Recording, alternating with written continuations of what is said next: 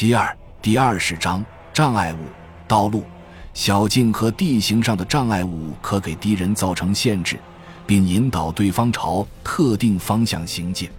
障碍物和壁垒是控制战斗的重要手段，特别是在防御战中。无论军队是处在静止状态，还是在行军运动中，障碍物和壁垒都能为他们的安全提供有益的补充。此外，障碍物和壁垒还有助于军队释放烟雾，为欺骗敌人起辅助作用。运输路线上的障碍可限制敌人的交通和行动。扩大障碍物。以及选择障碍物类型的关键考虑因素包括指挥官的意图、态势、布设障碍物需要的时间、可用的力量和手段、地形。第八百六十一段、第八六十五段、第八六十六段谈及了将化学战毒剂作为障碍物来使用时的要点：道路障碍物、小径障碍物。地形障碍物和交通路线障碍物越深越有效。倘若敌人没有料到我方火力往前有障碍物的存在，而被迫采用特殊方式投入人员清除障碍，或为清除障碍物而被迫在不利条件下进行战斗，那么障碍物的有效性就会得到加强。部队可设置不同类型的障碍物。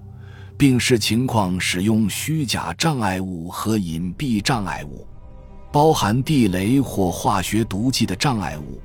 即便未被己方火力覆盖，也能给敌人造成损失。在许多情况下，水道、湖泊、沼泽、森林和丘陵地带这些天然障碍可作为障碍物使用。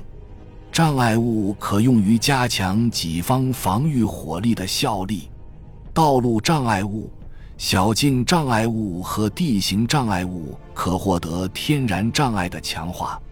第九百零一段和第九百零二段谈及穿越障碍地形的道路。交通线的长期阻塞可通过进行永久性破坏来实现，而临时性破坏也可造成短期阻塞。对交通线进行永久性破坏，只能由高级指挥部、集团军或集团军群司令、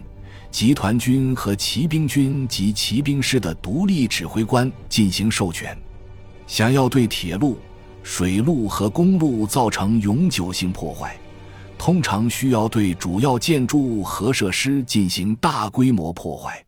想要对固定通信造成永久性破坏，要求对长距离的地上、地下电缆加以破坏，或破坏电话交换台、电报中心、电报中继站和无线电台的技术设备；对交通线进行临时性破坏，以及对道路、小径和地形进行阻塞，可由各部队指挥官独立执行。不过，下达命令的指挥官要对发生或未发生的一切情况负责。在某些情况下，对于已寻到驻扎地的部队来说，对交通线进行临时性破坏，以及对道路、小径和地形的临时阻塞，有利于提高安全性。此外，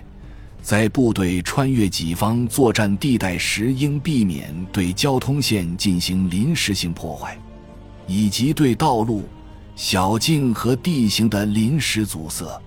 在部队停止行动时，可选择是否对交通线进行临时性破坏，以及对道路、小径和地形的临时阻塞。在部队后撤期间，必须对交通线进行临时性破坏，以及对道路、小径和地形的临时阻塞。在敌方作战地带内。部队应尽量对交通线进行临时性破坏，以及对道路、小径和地形的临时阻塞。部队指挥官麾下可能会配有战斗工兵和专业人员，以执行复杂而又广泛的障碍设置。单独行动或获得其他部队加强的工兵，可奉命设置这些障碍。此外，所有兵种必须要以现有手段设置简单的障碍物，部队必须及时实施侦查，从而找到设置障碍物的机会。虽然审视地图通常能提供一些初步数据，但部队为执行更广泛的障碍设置任务而进行的侦查，应基于上级部门提供的航拍照片和数据。